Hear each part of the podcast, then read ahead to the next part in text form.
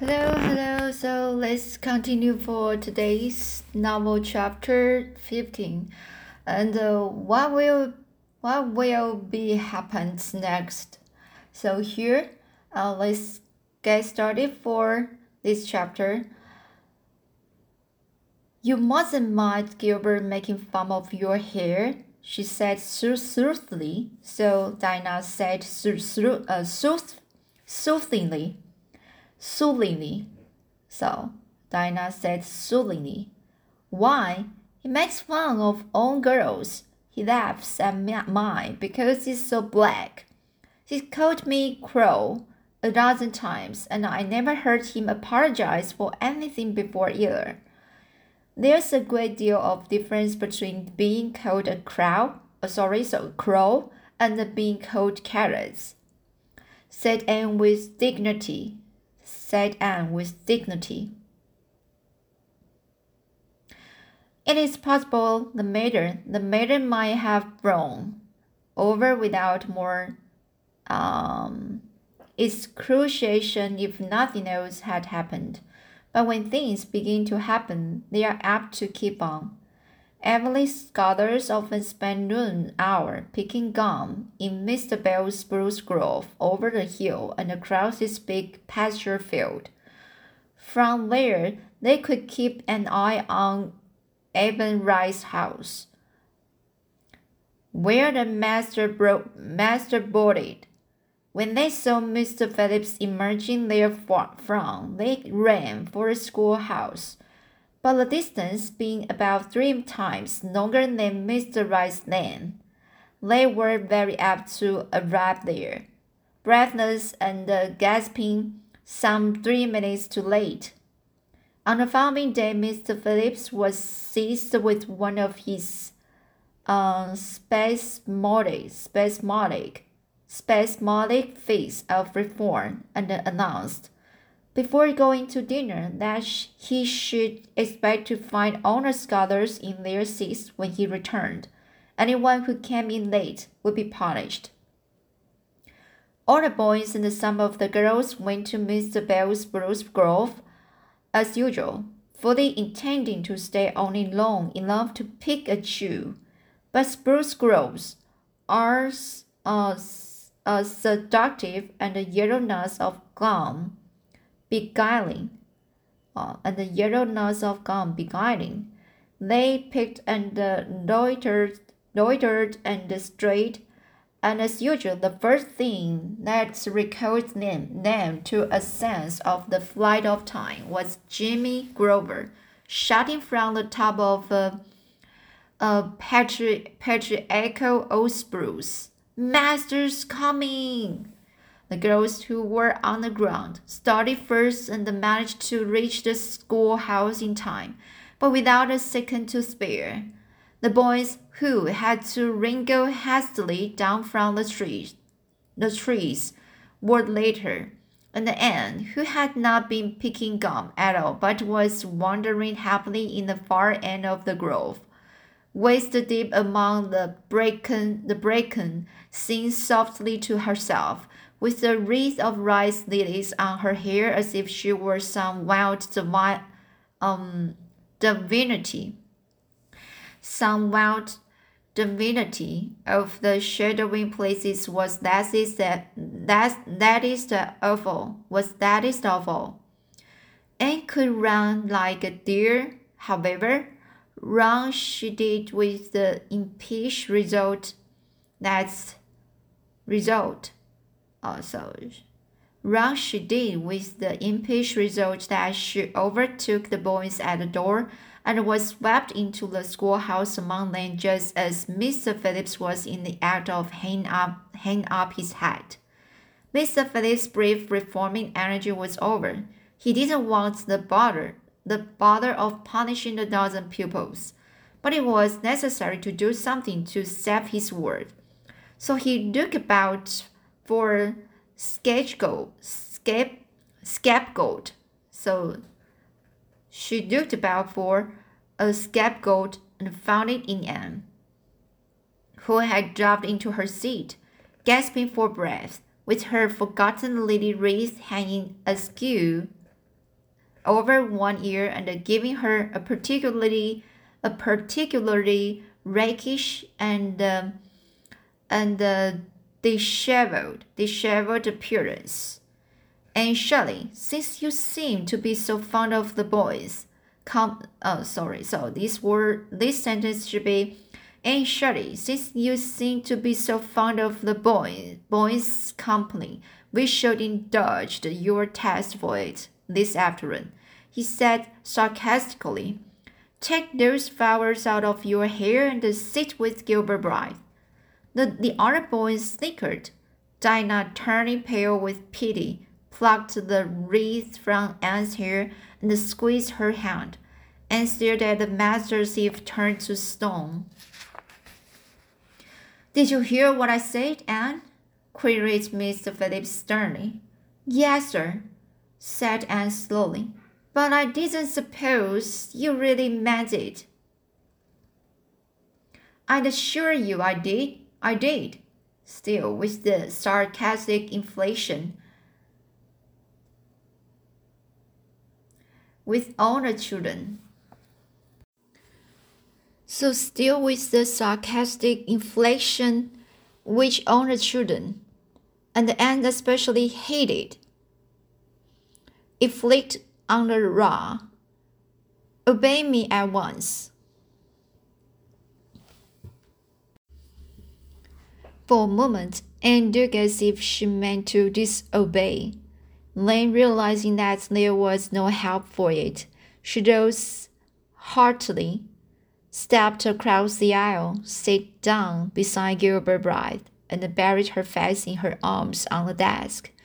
Ruby Gillis, who got a glimpse of it as it went down, told the others going home from school that she'd, she'd actually never seen anything like it.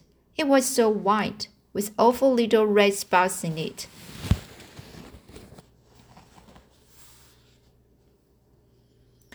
To end, this was as the, the end of all things. It was bad enough to be singled out for punishment from among a dozen equally guilty ones. It was worse still to be sent to be to sit with the boy, but that that boy be Gilbert Blythe was heaping insult on injury, injury to a degree utterly unbearable, and felt that she could no not bear it, and it would be of no use to try her whole being seethed with shame and anger and humiliation. At first, the other scholars looked and whispered and giggled and nudged. But as Anne never lifted her head and as Gilbert worked fractions as if his whole soul was absorbed, absorbed in them and them only, they soon returned to their own tasks, and Anne was forgotten. When Mr. Phillips called the history class out and she had gone, but Anne did not move, and Mr. Phillips could have been writing some verses to pre, pre, to Priscilla to Priscilla before he called the class, was thinking about an obstinate rhyme still and never missed her. Once, when nobody was looking, Gilbert took from his desk a little pink candy heart with the gold motto on it. You are sweet. Uh, so the uh, the Gilbert took uh, the Gilbert gave Ants a candy with the gold motto. You are sweet, and but um, and uh, so he slipped it under the curve of Anne's arm. Whereupon Anne arose, took the pink hearts gingerly between the tips of her fingers, dropped it on the floor, it to ponder beneath her heel, and resumed her position without, without standing to bestow a glance on Gilbert. When school went out and marched to her desk, ostentatiously took out everything therein books and the writing tablets, pen, pen and ink, testament and arithmetic, arithmetic, and them neatly on her cracked state. What are you taking all those things home for, And Diana wanted to know as soon as they were out on the road. She had not dared to ask the question before. I'm not coming back to school any more," said Anne. Diana gasped and stared at Anne to see if she meant it. Will, will Marilla let you stay home? she asked. She will have to, said Anne. I will never go to school to that man again. Oh, Anne, Diana looked as if she were ready to cry. I do think you are mean. What should I do? Mr. Phillips will make me sit with that horrid Gertie Pye. I know he will, because she's sitting alone. Do come back, Anne. I'd do most anything in the world for you, Dinah, said Anne sadly. I'd let myself be torn limb from limb if it would do, eh, do you any good. But I can do this, so please don't ask it. You harrow up my very soul. Just think of all the fun you will miss, mourned Dinah. We are going to build the loveliest new house down by the brook, and we will be play, playing ball next week, and you are never played ball. And it's tremendously exciting, and we are going to learn a new song. Jane Andrews is practice, practice, uh, practice, practice, practice. Sorry, that's us. Jane Andrews is practice practice it up now.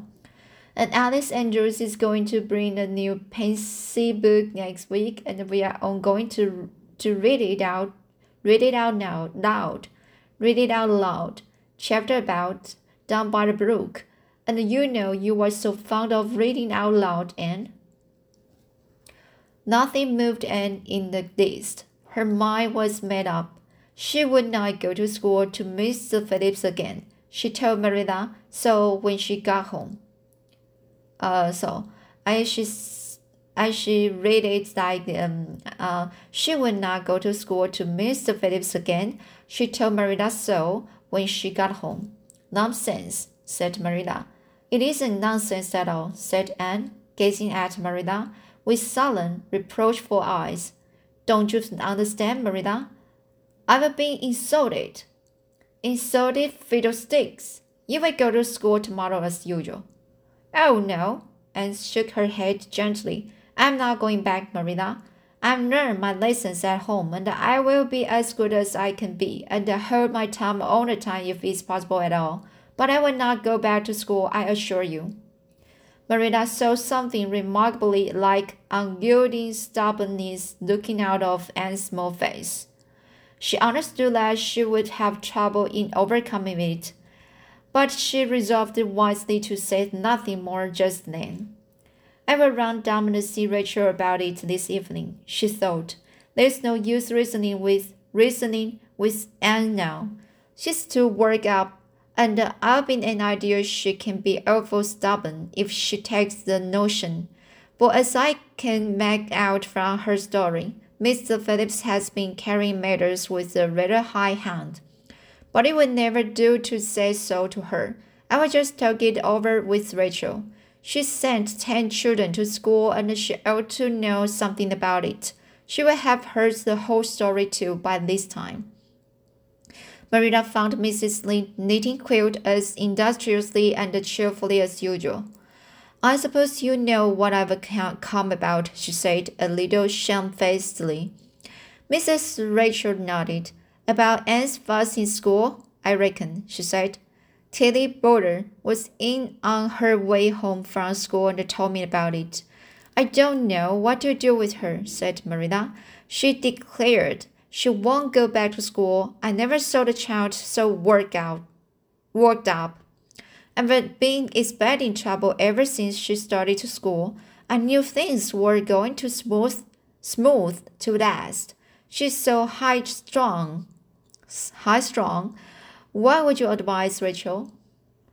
Well, since you've asked my advice, Marilla, said Mrs. Lynde, uh, amiably, amiably, Mrs. Sin dearly loved to be asked for advice. I'd just humor her a little at first. That's what I, I would do. It's my belief that Mrs. Mr. Phillips sorry, excuse me, so this sentence will repeat again. It's my belief that Mr. Phillips was in the wrong. Of course, he doesn't do to say so to the children, you know, and of course, he did right to punish her yesterday for giving way to temper. But today it was different. The others who were late should have been punished as well. As Asan, that's what and I don't believe in making the girls sit with the boys for punishment. It isn't modest. Tilly Boulter was real indignant. She took Anne's part right through and said all the scholars did too. Anne seems real popular among them, somehow. I never thought she'd take with them so well. Then you really think I'd better let her stay home, said Marina in amazement. Yes, that is, I wouldn't say school to her again until she said it herself. Depend on uh, depend upon it, Marina. She will cool off in a week or so and be ready enough to go back of her own accord. That's what.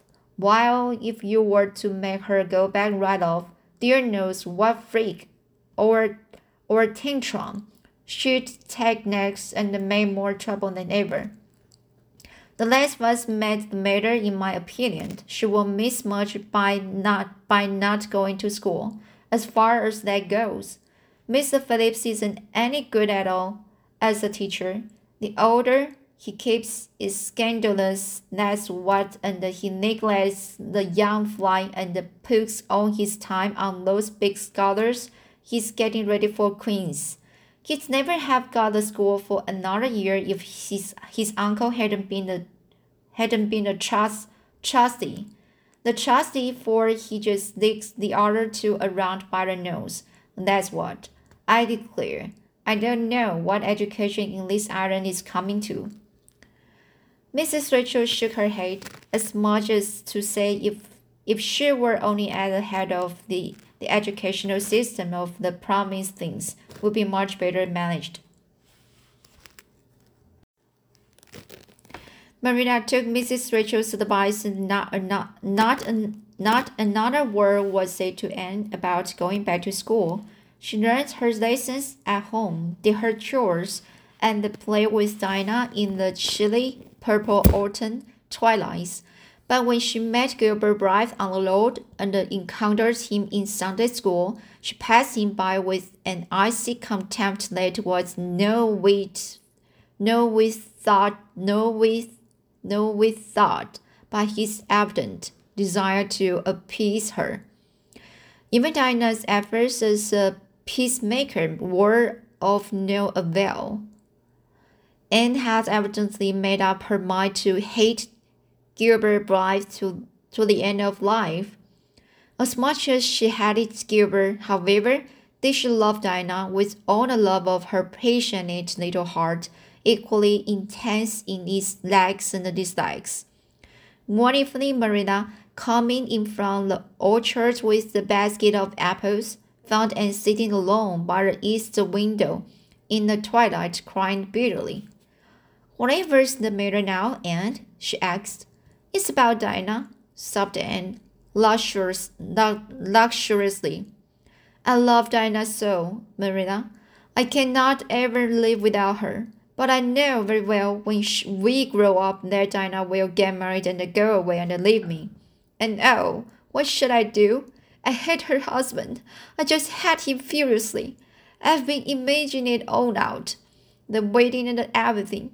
Diana dressed in snow, snowy garments with, with a veil and looking as beautiful and regal as a queen. And me, the brides, bridesmaid, bridesmaid, with a lovely dress too, and the puffed sleeves, but with the breaking heart hid beneath my smiling face, and then bidding Dinah goodbye. Here Anne broken down entirely and wept with increasing bitterness. Marina turned quickly away to hide her uh, twitch, twitching, twitching face, but it was not no use. She collapsed on the nearest chair and burst into such a hearty and unusual peal of laughter. Let Matthew, crossing the yard outside, it in amazement. When had he heard Merida laugh like that before? Well, and surely, said Merida, as soon as she could speak, if you must borrow trouble, for pity's sake borrow it handier to home. I should think you had an imagination sure enough. So it's a meaning close near to, handy to home, close to home. So here is the chapter 15 and uh, actually I I I felt very uh in uh uh this uh very um, good very funny uh paragraph uh very very funny chapter.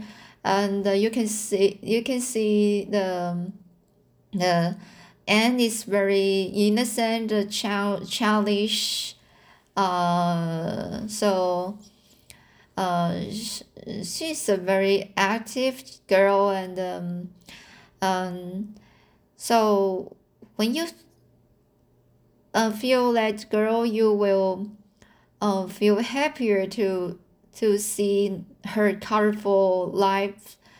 Um so here whatever she makes troubles to to Merida um but um, the things uh, she suffered uh, but um, uh, she still uh, she and the Merida uh, they both have the space to grow up and uh, and learn each other. So it's a very good uh, education ed educational uh, experience to us uh, when you are when you are a parent and uh, you will see uh, how will be how how to teach the children and uh, how to uh, treat them well well. So uh, try your best to understand the the children the what they are thinking is the best way to um be, uh, to be with them. So it's a good uh, novels to let me learn. Let me learn. So here is the chapter 15 and uh, I will read the chapter 16 next time. So here thanks for uh, listening and see you next time.